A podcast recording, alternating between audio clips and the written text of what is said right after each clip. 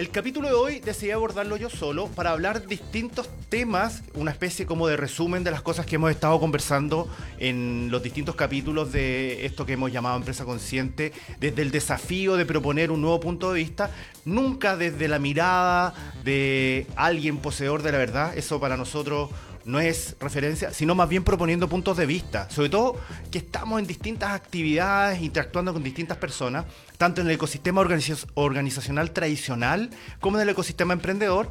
Y los sospechosos cuando están todos muy de acuerdo en ciertos puntos de vista. Y lo que queremos promover aquí es básicamente este pensamiento crítico, esta forma de abordar cosas diferentes. Y sobre todo en, esta, en este programa de radio online proponer y mostrar aquellas cosas que le hacen bien a las personas y al mundo. Sobre todo entendiendo esta urgencia, esta necesidad súper, súper importante de reconocer que ya nos estamos consumiendo el planeta y que no estamos haciendo nada con la debida urgencia y que además las personas necesitan otra forma de relacionarse entre sí. Ya quedó chico las formas tradicionales de las organizaciones y estamos proponiendo finalmente que esto ocurra de otra manera. Eh, facilitado por la comunicación como herramienta. En el capítulo de hoy hemos propuesto el concepto de marketing consciente. Si están viendo esto, vamos a explicar un poco en qué consiste eh, esto del marketing consciente, un poco conectando con las tendencias a nivel global y lo que nos pasa a nosotros como consumidores de la información. Ok. Hay decisiones siempre. Podemos comunicar desde lo que somos o fingir algo que no somos imitando. Y a nivel organizacional también se replican estos modelos. ¿Qué sucede cuando las empresas eligen imitar? Yo diría que están ganando audiencia, están ganando adhesión en base a lo que no son, pero lo que no saben es que estamos enfrentados a un mundo de transparencia. Gracias a Internet, las personas hoy día tienen acceso a la información, tienen acceso a recursos, pueden armar comunidades, comunidades que se estructuran o no en torno a distintos intereses y esos intereses finalmente se traducen en que la transparencia y el acceso a la información que tienen estas personas ya no es opción. Las organizaciones, independiente del marco legal, debido a esta entrada de Internet, tienen que empezar a contar lo que son de verdad de la manera en que son. ¿Qué quiero decir con esto? Hoy en día hay distintos puntos de vista acerca de cómo gestionar las comunicaciones y sobre todo con la aparición de los medios digitales está esta democratización, este acceso libre a poder transformarse cada persona en un canal de comunicación, en un medio por, por sí mismo. Esa posibilidad fantástica de que cada uno con un celular pueda hacer una transmisión en vivo en cualquier lugar donde se encuentre, pueda expresar su opinión, pueda contar y transparentar a qué está siendo expuesto, ya sea en la interacción con otras personas o en la interacción con organizaciones, y esta posibilidad hoy en día no está siendo reconocida como tal. Si ustedes entendieran que hay medios tradicionales, sobre todo en prensa escrita, que recién están creando áreas digitales, tratando de descifrar cómo interactuar con las personas. Y la forma que tienen para interactuar con las personas son las métricas, son las mediciones que hacen acerca de las tendencias. Entonces, ¿qué pasa? Algunos dicen, no queremos caer en la tiranía de los clics.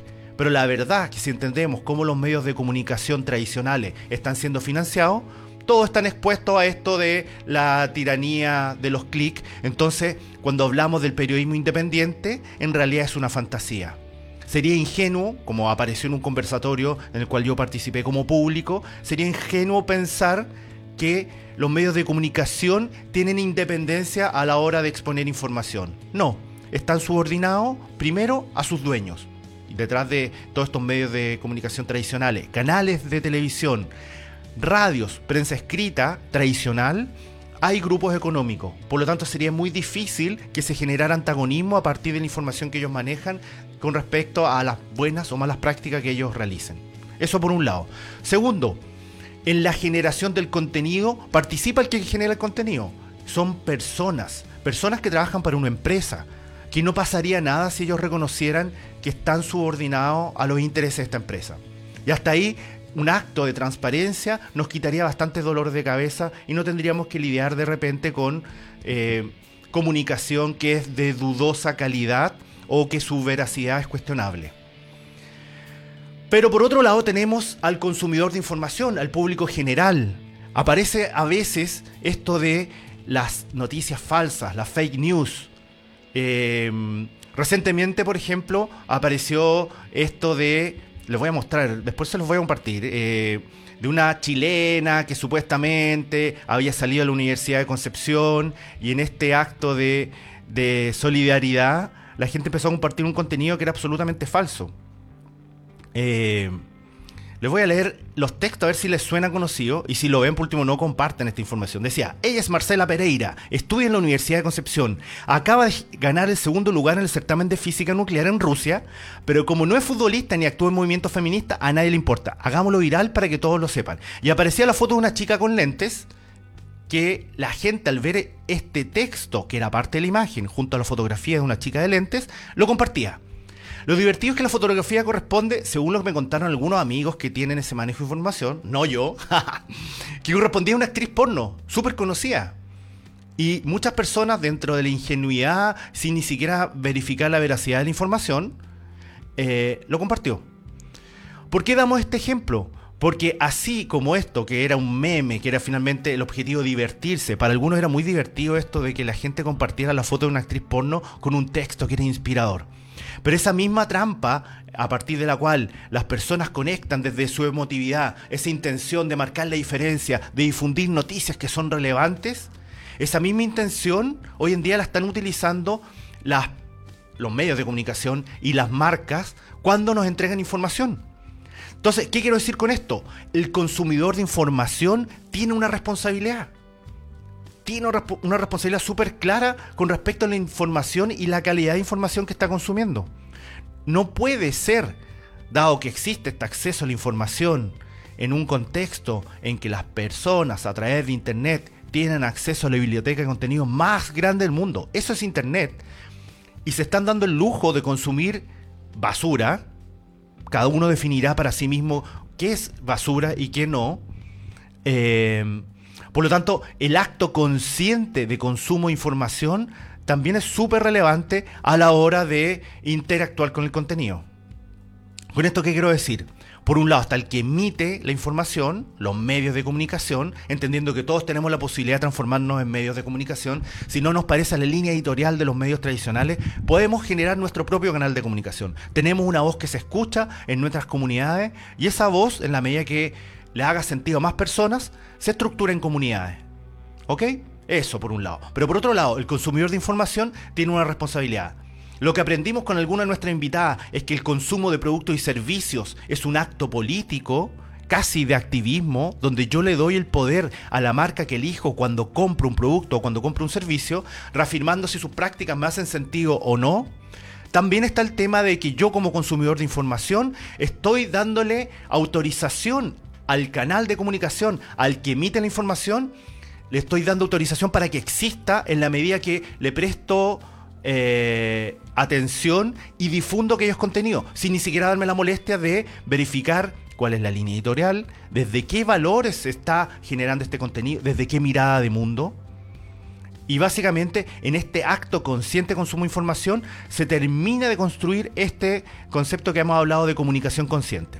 Ahora, el capítulo de hoy se refiere a cómo las empresas hacen negocio, finalmente, y, podemos hacerlo de una manera ética o no. El marketing consciente, por lo tanto, apunta a destacar este rol social de las empresas, que no es opcional, sino más bien es eh, obligatorio. Hoy en día la presión social a que las empresas sean socialmente responsables y ambientalmente responsables es súper importante. Entonces, el acto de que una empresa comunique en este contexto de responsabilidad desde quién es, con coherencia, con honestidad, sin, sin mentirle, ya no es una opción. Está la presión de las comunidades. Pero las comunidades también tienen que ejercer este poder que tienen de decidir qué tipo de contenidos consumen y de qué manera además ayudan a, compartir o amplificar el, efecto de esta comunicación. Si entendemos que la comunicación es una herramienta que ayuda a la construcción de realidad, porque en la medida que yo construya percepciones favorables o desfavorables con respecto a una mirada de mundo, es el primer paso para construir o generar un cambio de paradigma. Eso por un lado. Todo este capítulo ha sido estructurado en base a mi opinión personal, por lo tanto pueden tomarse el trabajo de decir no me interesa, no me lo banco, no le creo, o podrían decir, saben que esto me parece relativamente razonable, por lo tanto conversemos más al respecto. Para aquellos que se están conectando recién, les recuerdo que el capítulo de hoy hace referencia al tema de marketing consciente, un poco rescatando cuál es este rol de las organizaciones a la hora de hacer negocio y desde dónde están hablando al momento que se comunican con su audiencia. Y ahí aparecen otras figuras, ¿eh? esta cosa que, que, está como al borde de la legalidad, si entendemos que todo lo que hoy día fluya como información a título de comunicación empresarial, termina siendo, sobre todo si es publicidad, termina siendo parte integrante, parte integral, perdón, de lo que sería un acuerdo, ya sea tipo contrato, con el consumidor. ¿Qué significa esto? A ver, explicando concepto. Las empresas, cuando hacen publicidad, no necesariamente se hacían cargo de lo que decían, y más allá de si había publicidad engañosa o no, no había mayores consecuencias. En el contexto legal del Chile de hoy, todo lo que diga una empresa a partir de sus piezas publicitarias, a partir de su contenido audiovisual y las fotografías que hablen acerca de sus productos y servicios pasan a formar parte de lo que sería este contrato, este acuerdo de prestación de servicio o este acuerdo con respecto a la calidad de los productos y servicios que tienen que entregarle a las personas. Por lo tanto, ya no es opcional que digan la verdad, no se trata de ser buena persona o de buen gusto, sino que están obligadas las empresas a decir la verdad a mostrar fotos reales de los productos, a generar estas notas que dicen estas condiciones son pactadas caso a caso, por ejemplo. Pero también influye de otra manera. No sé si han visto la figura del influencer, aquella persona que tiene una red social y se toma esta foto como estoy aquí casual limpiando el baño con cierto producto de limpieza. Ciertas personas que yo creo que ni saben cómo limpiar un baño, pero bueno les pagan por hacer publicidad de algún producto de aseo.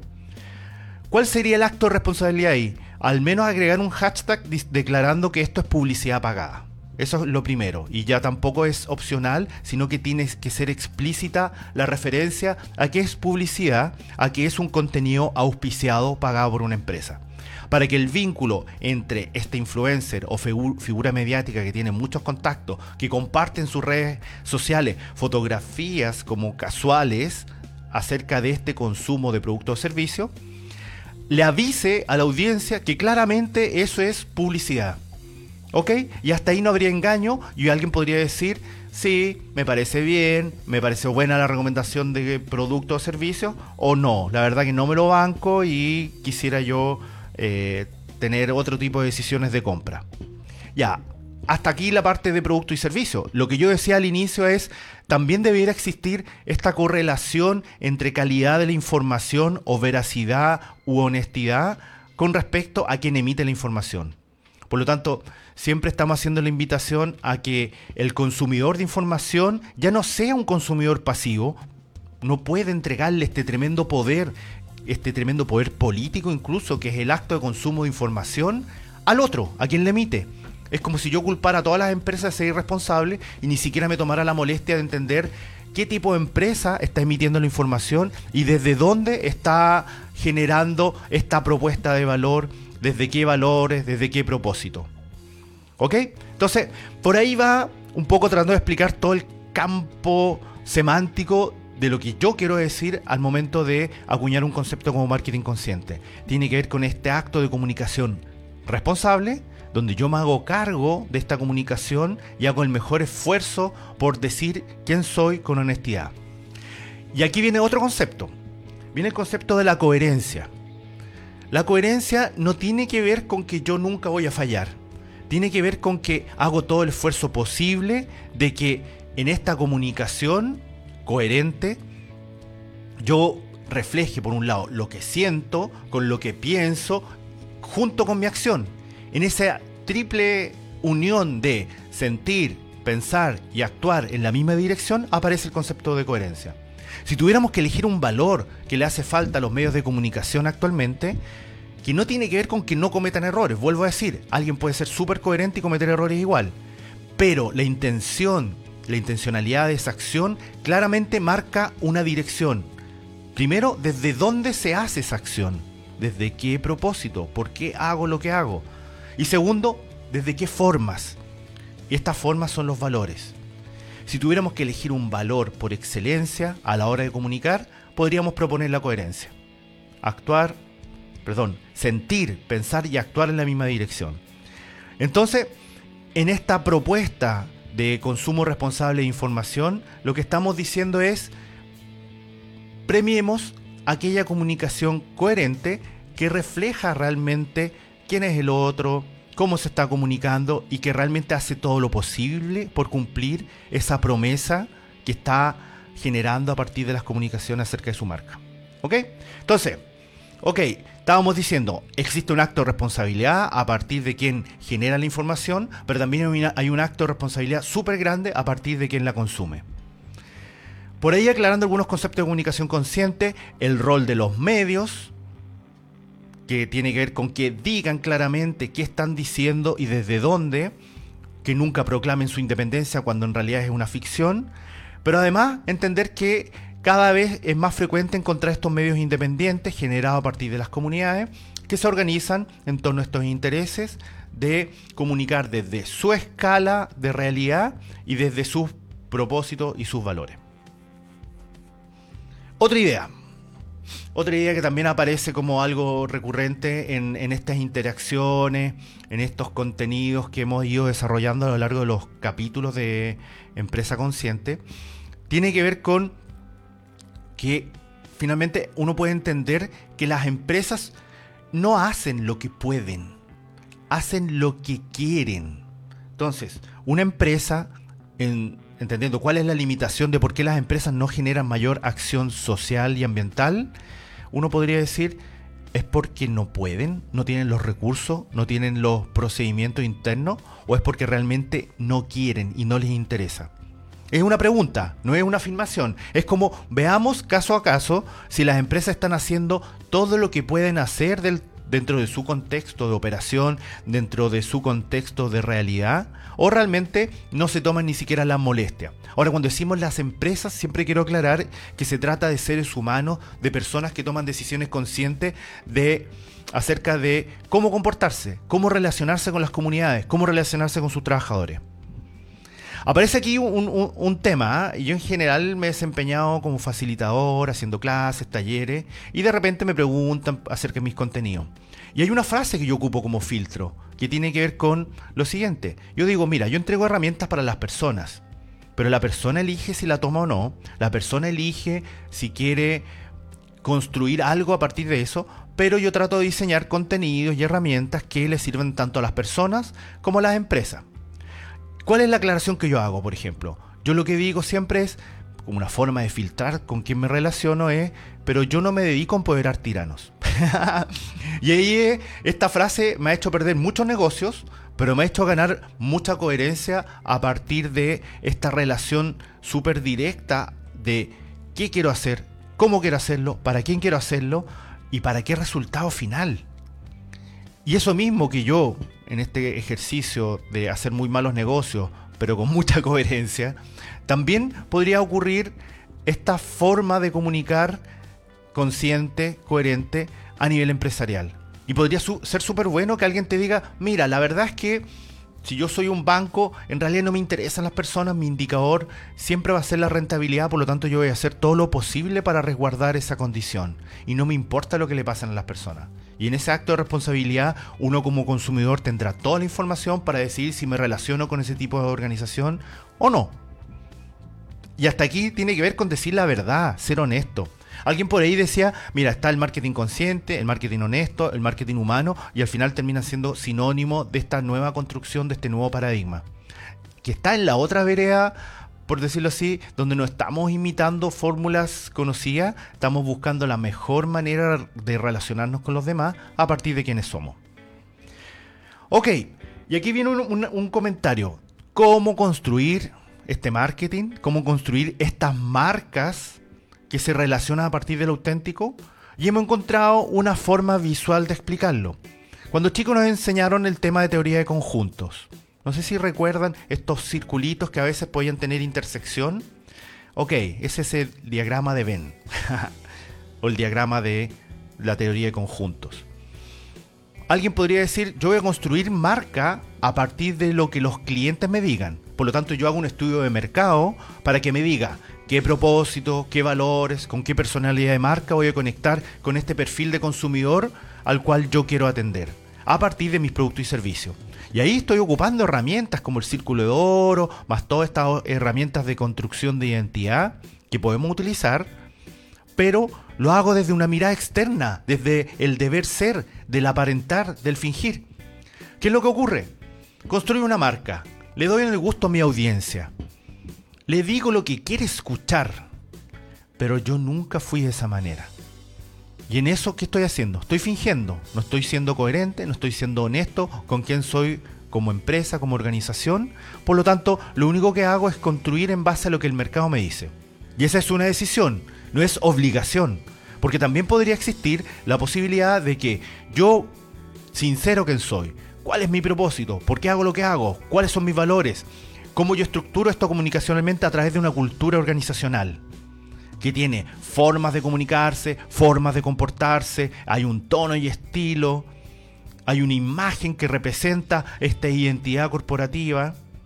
Y con eso estamos reflejando un poco la capa intermedia que permite comunicar propósito y valores con su quehacer múltiple porque los negocios no son únicos, sino que hay múltiples propuestas de valor que conectan con múltiples perfiles de clientes o públicos. Ampliando un poco el concepto, que no todo se trata de relacionarse con clientes, sino también con público.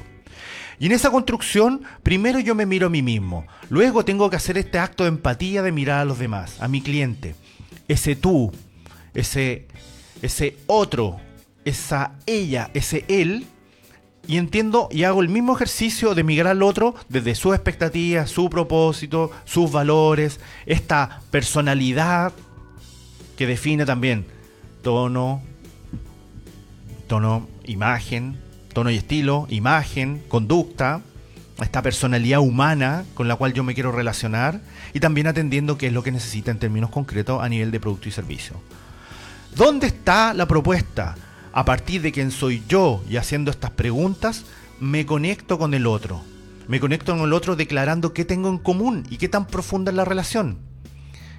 ¿Qué hemos descubierto en, en estos años de interacción en ventas, marketing, armar negocios que funcionan, equipos de trabajo con socios, con colaboradores que funcionan y que no funcionan?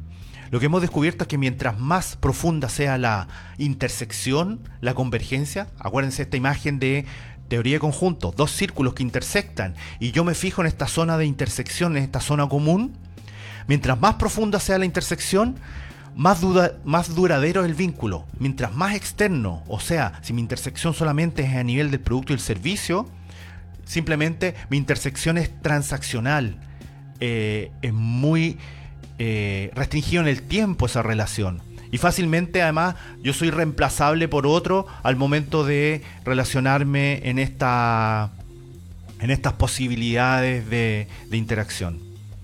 Ok, aquí finalmente lo que yo quiero decir es, si miráramos esto en materia de, conjunto, habláramos de convergencia, de identificar lo que yo tengo en común con otros, en esta creación colectiva de organizaciones y marcas, lo que diríamos es, la propuesta es en resumidas cuentas, en un lenguaje mucho más sencillo, es construir desde el nosotros.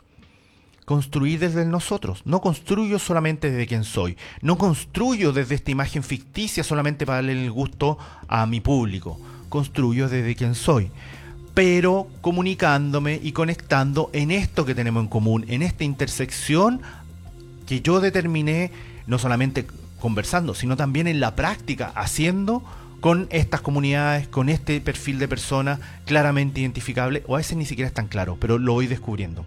Entonces, aquí el primer concepto que aparece tiene que ver con construir marca desde el nosotros, tener esta noción que la construcción de marca es la creación de estos conceptos colectivos y la construcción de una herramienta comunicacional donde yo puedo intersectar con el otro.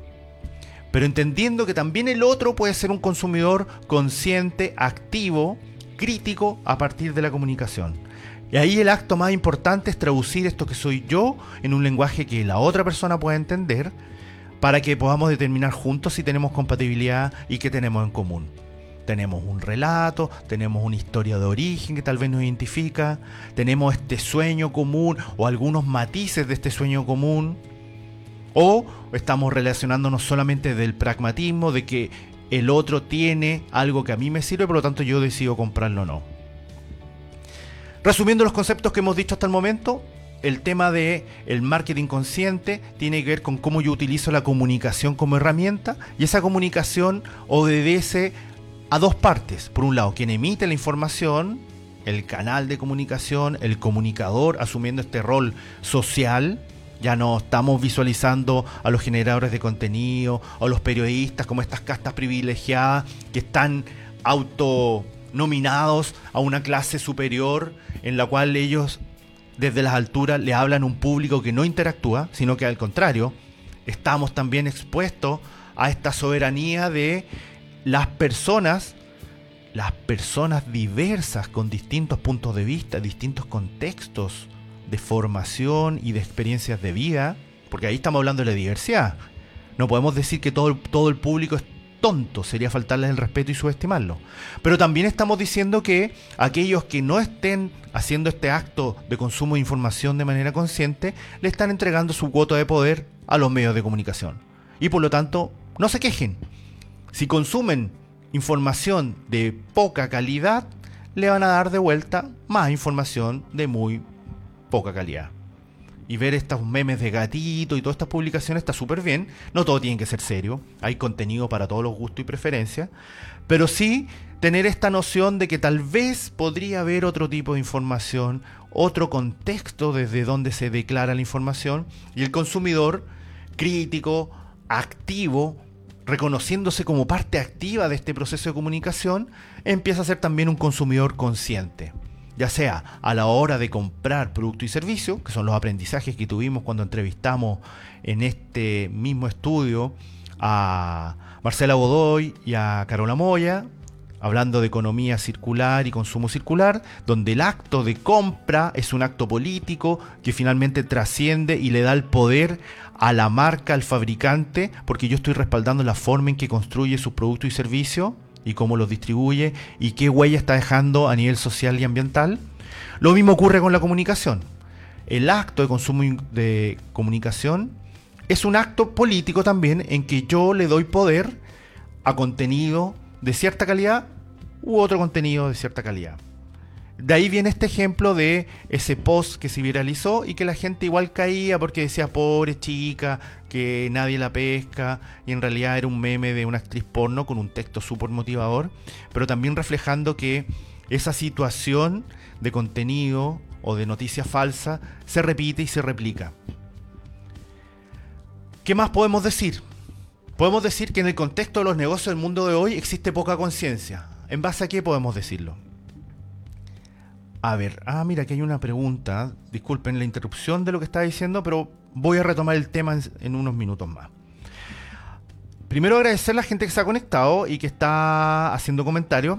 Álvaro Aravena dice, es verdad que las personas ya no se identifican con identidades como marcas. Ejemplo.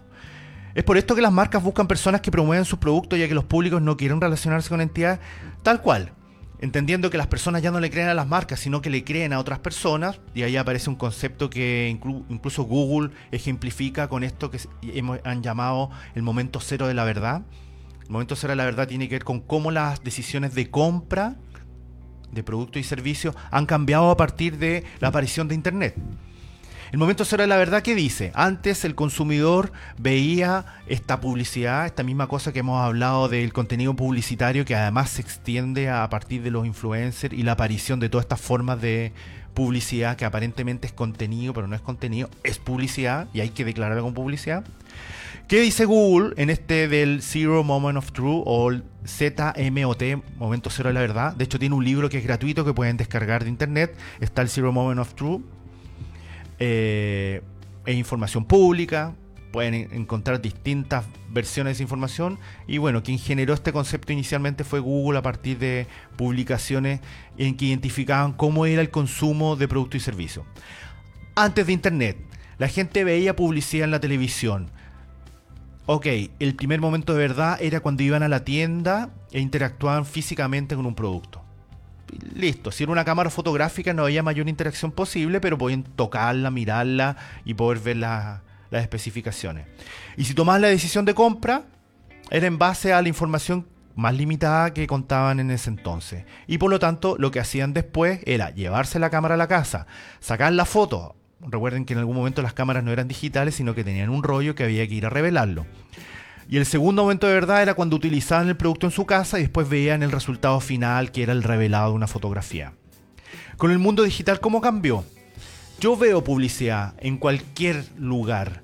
Lo primero que hago es buscar en internet en qué consiste esta información ok, esta marca, este modelo, este producto, ¿qué me está diciendo las otras personas? ¿Qué opiniones tienen? Cuando tú conoces a una persona, de hecho, ¿qué es lo primero que hace? La buscas en Google, la buscas en tus redes sociales para ver qué hace, a qué se dedica. ¿Es verdad que en realidad le gustan los deportes extremos? y ahí vamos a ver también una serie de otras opiniones acerca de cómo la gente trata de aparentar algo que no es y finalmente en el momento de la verdad se cae toda esta imagen que han proyectado porque están proyectando una imagen falsa de sí mismo. Bueno, lo mismo le pasa a las marcas hoy en día. Un producto que dice algo que no es va a debiera entender que las personas están manifestando opiniones acerca de ese producto y esas opiniones quedan en internet. Por lo tanto, alguien que va a tomar una decisión de compra, el primer momento de verdad, el momento cero de la verdad que llama Google, es cuando yo me formo una opinión e incluso puedo tomar una decisión de compra a partir de la opinión de otras personas.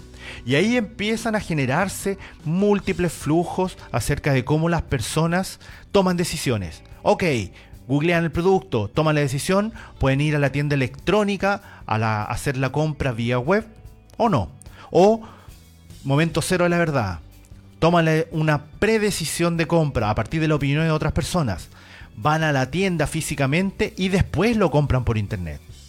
O otro ejemplo de otro flujo de momento cero de la verdad es las personas buscan el producto en internet, se forman una opinión, van a la tienda electrónica, a la página web y después van a la tienda física y ahí concretan la compra. Bueno, y así hay una diversidad de formas de cómo se genera eh, esta toma de decisiones que no hay flujos únicos, sino que hay flujos múltiples acerca de cómo las personas contrastan la información con las opiniones de otras personas. Y además contra su propia opinión, porque después, en el segundo momento de verdad, que es más allá de la interacción física superficial, sino que es el momento de consumo real del producto o del servicio, ellos tienen un último momento de verdad que se llama, el último momento de verdad, que es cuando ellos finalmente quedan tan contentos que son capaces de emitir una opinión positiva en las redes sociales. Ok, lo que decíamos es, el marketing consciente solo es posible a partir de una comunicación consciente. Y la comunicación consciente tiene dos partes. Por un lado, quien emite la información, y entendiendo que yo me relaciono con seres humanos que tienen un contexto, la comunicación consciente toma ese contexto de la otra persona y es un acto de empatía al momento de comunicar. Pero por otro lado, hay un consumidor consciente de información que también se transforma en consumidor consciente de producto y servicio. Y el cierre de todo el ciclo es cuando alguien pasó por todo el proceso de hay una marca, hay una información, hay un producto, un servicio, yo me formo una opinión a partir de las opiniones de otras personas. Puedo interactuar o no físicamente con el producto o con el servicio. O interactúo con los distintos canales de información si se trata de información lo consumo finalmente y luego si me hace mucho sentido, además comparto mi opinión y comparto la información acerca de ese producto y servicio. Que sería el último momento de verdad, que es cuando yo quedo tan fascinado, tan conectado emocionalmente. Y a veces todo este proceso ocurre en un solo disparo. Veo la información, la fake news, por ejemplo, esta noticia falsa, y yo decido que me hace sentido porque me conecta en mi corazón. Y no hice este paso de respeto responsabilidad de decir, ¿esta información es verdadera o es falsa? ¿Esto que me están diciendo en realidad obedece a otra intención que no logro visualizar a partir de esta información que me están compartiendo? Todos estos comentarios un poco para, para poder desafiar lo establecido, poder proponer otras formas de, de interacción con la información. No basta con ser un consumidor pasivo, ese es mi punto de vista muy personal, sino que hay que proponer otros puntos de vista. Ahora viene otro punto de vista, que es qué ocurre cuando hacemos un diagnóstico país de la realidad que tenemos actualmente y no entregamos toda la información de ese diagnóstico, por lo tanto las preguntas que se hacen tienen un sesgo sistémico, por lo tanto todas las ideas tienden a reafirmar esta realidad que tal vez no es tan buena como creíamos o no nos acomoda, no nos hace sentido. Les voy a dar un ejemplo enseguida. Voy a tomar agua.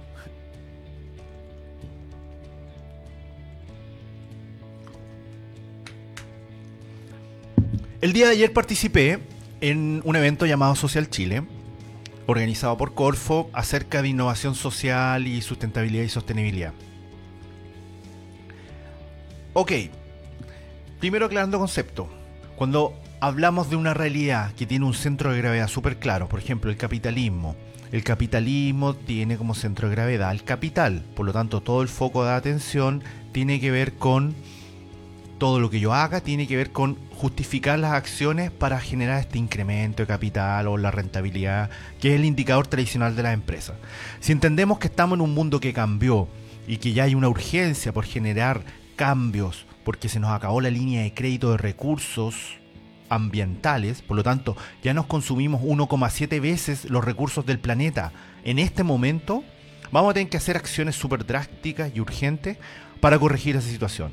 Y si entendemos que además las personas ya están aburridas de este maltrato normalizado y están buscando otra cosa, tanto de las organizaciones con las cuales trabajan, como también con las organizaciones estatales eh, con las cuales se relacionan, cuando hay organizaciones estatales, lo mínimo que le podemos pedir es un diagnóstico país responsable y completo con respecto a la situación país. Eh, ¿A qué va esto?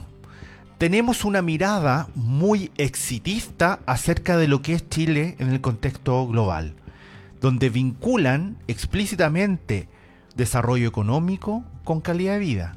Pero esa construcción es falsa. Chile, país desarrollado, hablan de indicadores de ingreso promedio. Pero la pregunta que uno tendría que hacerse es, ¿por qué hay problemas sociales y ambientales si ese ingreso promedio permitiría tener una calidad de vida suficiente? Ah, porque hay una información que no nos están entregando que tiene que ver con la distribución del ingreso.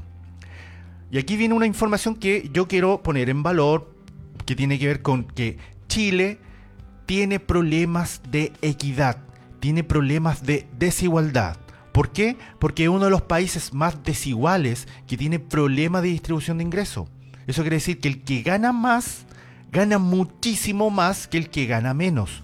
Por lo tanto, aunque lo llevemos un promedio que habla de un país desarrollado, con cierto nivel de riqueza y cierto nivel de ingreso, es una imagen ficticia de lo que es la realidad país cuando vemos cómo ese ingreso, toda esa riqueza y todo ese acceso a recursos está distribuido. Yo cité el día de ayer en una publicación dos indicadores el índice de Palma y el índice de Gini, Gini, G-I-N-I. Pero también me entregaron otros indicadores. Eh, el índice de progreso social, le agradezco a esta persona que quiero mucho que me entregó esa información, que además permite entender otros factores de cómo se relaciona esta situación país con respecto a otros países para entender este fenómeno de cómo impacta la calidad de vida, el nivel de ingreso, el nivel de desarrollo económico país, pero sin dejando de lado este sesgo, este sesgo sistémico de no hablar de la distribución de ingresos. Me llama mucho la atención que las autoridades del gobierno anterior, de este gobierno, del anterior, del anterior, que al final hagan caso omiso, omitan información que es súper relevante.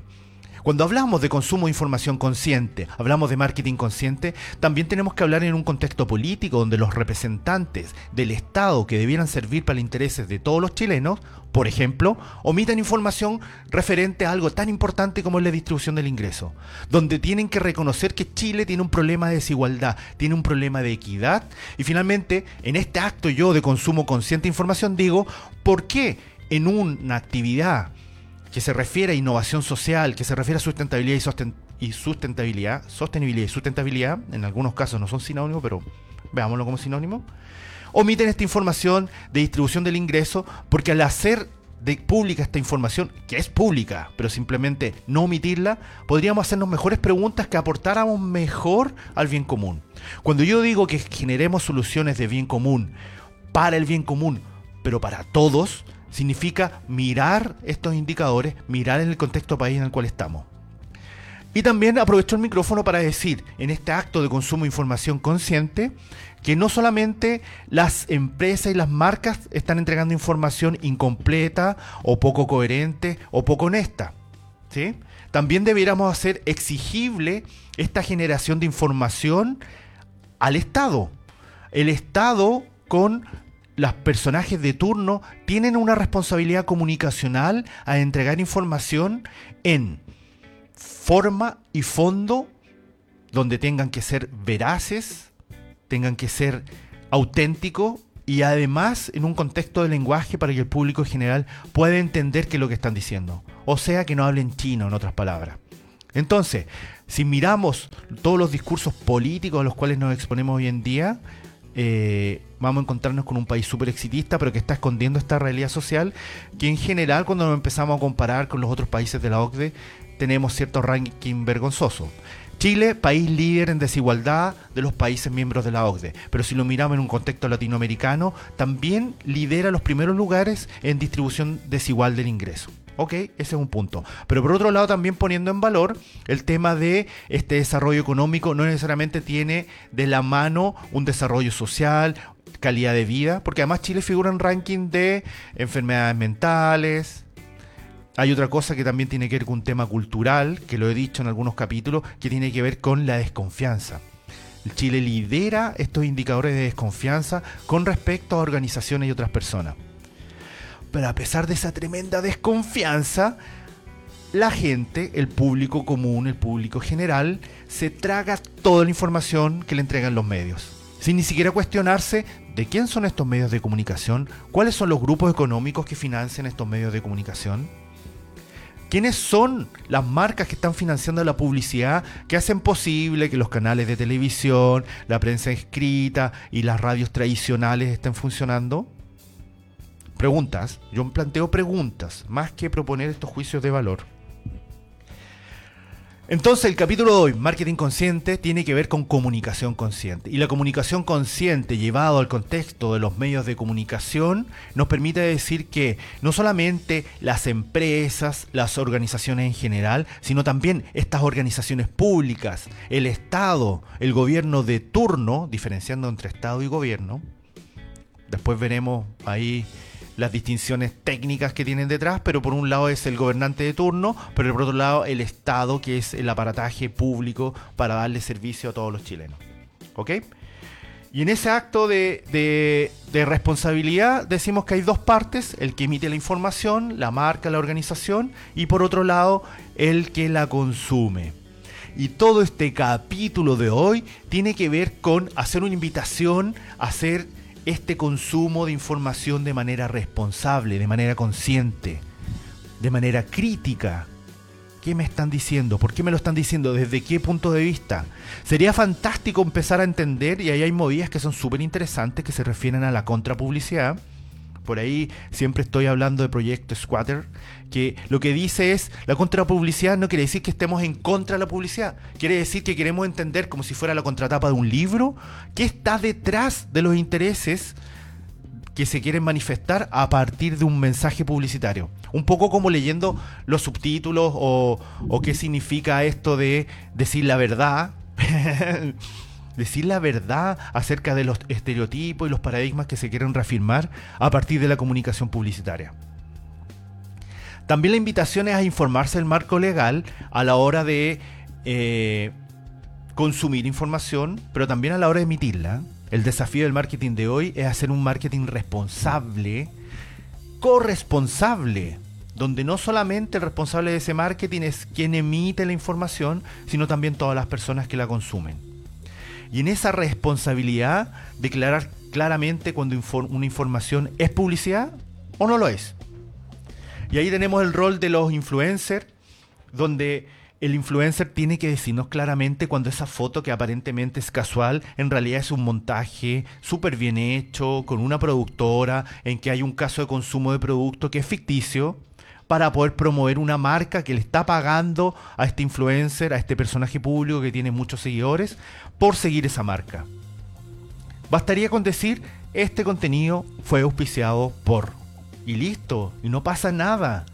No pasa nada porque el decir la verdad finalmente permite decir primero lo que supuestamente es obvio, porque no es tan obvio, y por otro lado permite a la gente tomar decisiones de consumo de productos y servicios, de consumo de información e incluso la decisión de compartir esa información.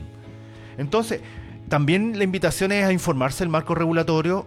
Ayer también ocurrió un congreso en, estos conversatorios de acerca de distintas temáticas en que eh, la Asociación Nacional de Avisadores, ANDA, por un lado tuvo paneles de conversación súper interesantes, donde uno de los temas que tocaban era justamente el marco legal de la publicidad, en el cual los influencers eh, hoy en día no necesariamente están reconociendo esta responsabilidad, esta comunicación eh, explícita, declarando que están emitiendo información que es contenido publicitario. ¿Ok? Finalizando, finalizando, ¿cómo seguimos con Empresa Consciente? Empresa Consciente es esta iniciativa de destacar lo bueno que ya está ocurriendo, pero con esta mirada crítica. Una mirada amable, conciliadora. Entendemos que las empresas no nacieron con finalidad social ni ambiental, por lo tanto necesitan ayuda de todas las organizaciones, de toda la ciudadanía, para poder eh, hacerlo mejor. Aquellas empresas que quieran hacerlo mejor son bienvenidas en este espacio. Porque no, que, no se trata de tener empresas perfectas, si las personas no son perfectas. Por lo tanto, no vamos a tener organizaciones perfectas. Por lo tanto, más que caer, caer en, en la crítica recurrente, queremos poner en valor, queremos visibilizar aquellas iniciativas que le están haciendo bien a las personas.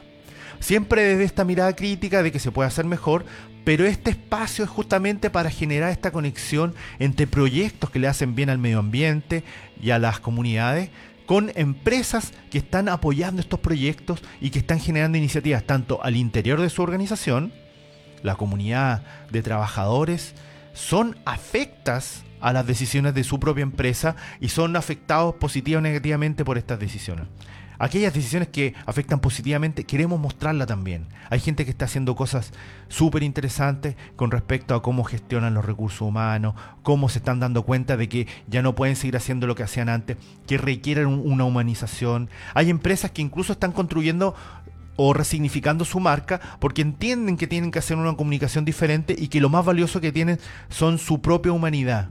Y en base a eso quieren hacer esta construcción de su negocio, de su relación con las comunidades. ¿Cómo sigue?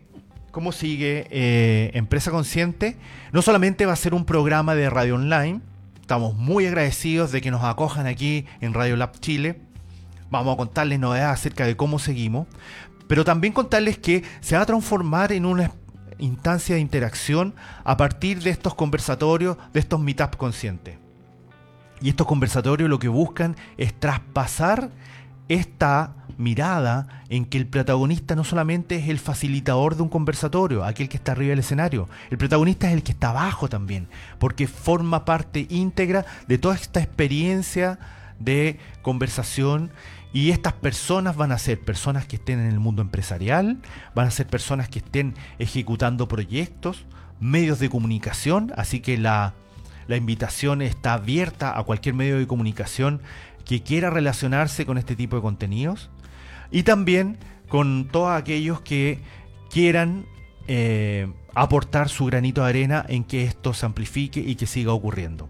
Entonces, dejamos abierta la invitación a todos aquellos que quieran hacer esta mirada diferente, generar estas preguntas diferentes. Generalmente en este programa preguntamos cómo alguien llegó a hacer lo que está haciendo hoy en día. No solamente mostrar el quehacer específico, sino también desde dónde lo hace y la historia de vida que a una persona le permitió decidir involucrarse en esta situación a veces incómoda de aportar con su granito de arena a hacer el bien, generar estas iniciativas de bien común.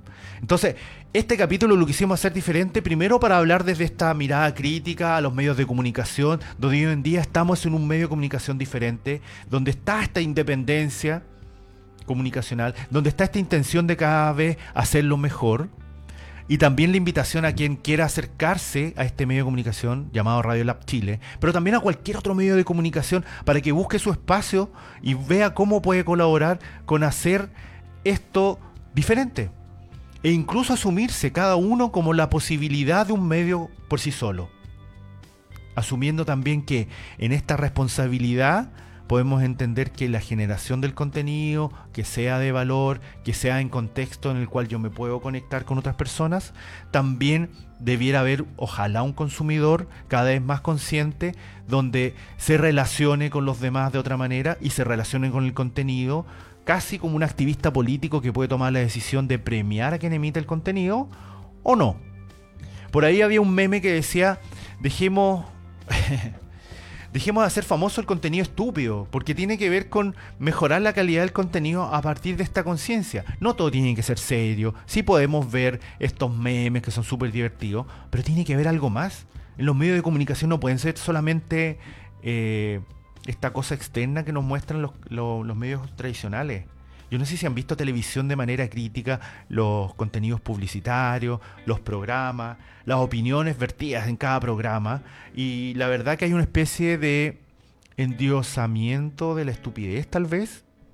Y eso habla mucho de lo que, lo que consumimos como información y la forma en que consumimos la información habla mucho también de la calidad de mundo que queremos construir, la calidad de realidad que estamos o reafirmando o negando. Bueno, quisiera agradecer a aquellas personas que se conectaron ahora en tiempo real y a aquellos que van a ver este capítulo de manera diferida. Me pueden contactar a mí a través de diversas formas. Está mi Instagram, que es luisfelipe.meneses. Está mi cuenta personal de Facebook, donde me van a encontrar también como luisfelipe.meneses. Pero también está, está mi fanpage, que va a ser el, canal de comunicación más bien eh, orientado a organizaciones, que conecten este tipo de ideas, que conecten con esta forma de comunicación diferente, con esta comunicación consciente, con este marketing consciente, que es Luis Felipe ahí van a poder conectarse. Y también mi cuenta de LinkedIn. Bueno todas partes me llamo igual. Y básicamente eh, aprovechar estos canales de comunicación para visibilizar estas cosas que le hacen bien a la gente y estos puntos de vista diferentes. Así que la invitación es a continuar estas conversaciones, a conectarse, a promover todas estas iniciativas que apuestan al bien común y con gusto podemos extender estas conversaciones eh, tomándonos un café, tomándonos una cerveza o tal vez siendo invitados a este programa o a las distintas acciones comunicacionales. También recordarles que tengo un experimento comunicacional llamado Ciudad de Noche, que es solamente audio, que es un formato de transmisión de Facebook en vivo que se puede transmitir solo audio, que generalmente ocurre caminando en la noche en la ciudad acerca de distintas vivencias, distintas cosas que me ha tocado vivir en el día, en la semana, donde también podemos interactuar, que generalmente se ocurre en la tarde y en la noche. Les deseo muy buenas tardes a todos, aquellos que se conectan después, háganme llegar sus comentarios. Eh, interactuemos. Si tienen algo interesante que contar, cuéntenmelo y estoy disponible para ayudarlos en lo que yo pueda y en la medida que tengamos esta convergencia, esto que tengamos en común, poder amplificar esto que cada uno hace desde esto que siente. Les agradezco su atención, nos vemos en el siguiente capítulo de Empresa Consciente, en los siguientes experimentos comunicacionales, entre ellos Ciudad de Noche, y algunas veces también conversando con mis amigos entre ellos Cristian Millán con su, con su programa eh, llamado El Café la Excusa, donde dijimos que íbamos a generar este tipo de convergencia, y también con cualquier otra amistad con la cual nos relacionemos en esta amplificación comunicacional usando los medios de manera responsable. Hasta, hasta, aquí dejamos las transmisiones. Muchas, muchas gracias. Espero sus comentarios y nos conectamos en un siguiente capítulo de Empresa Consciente.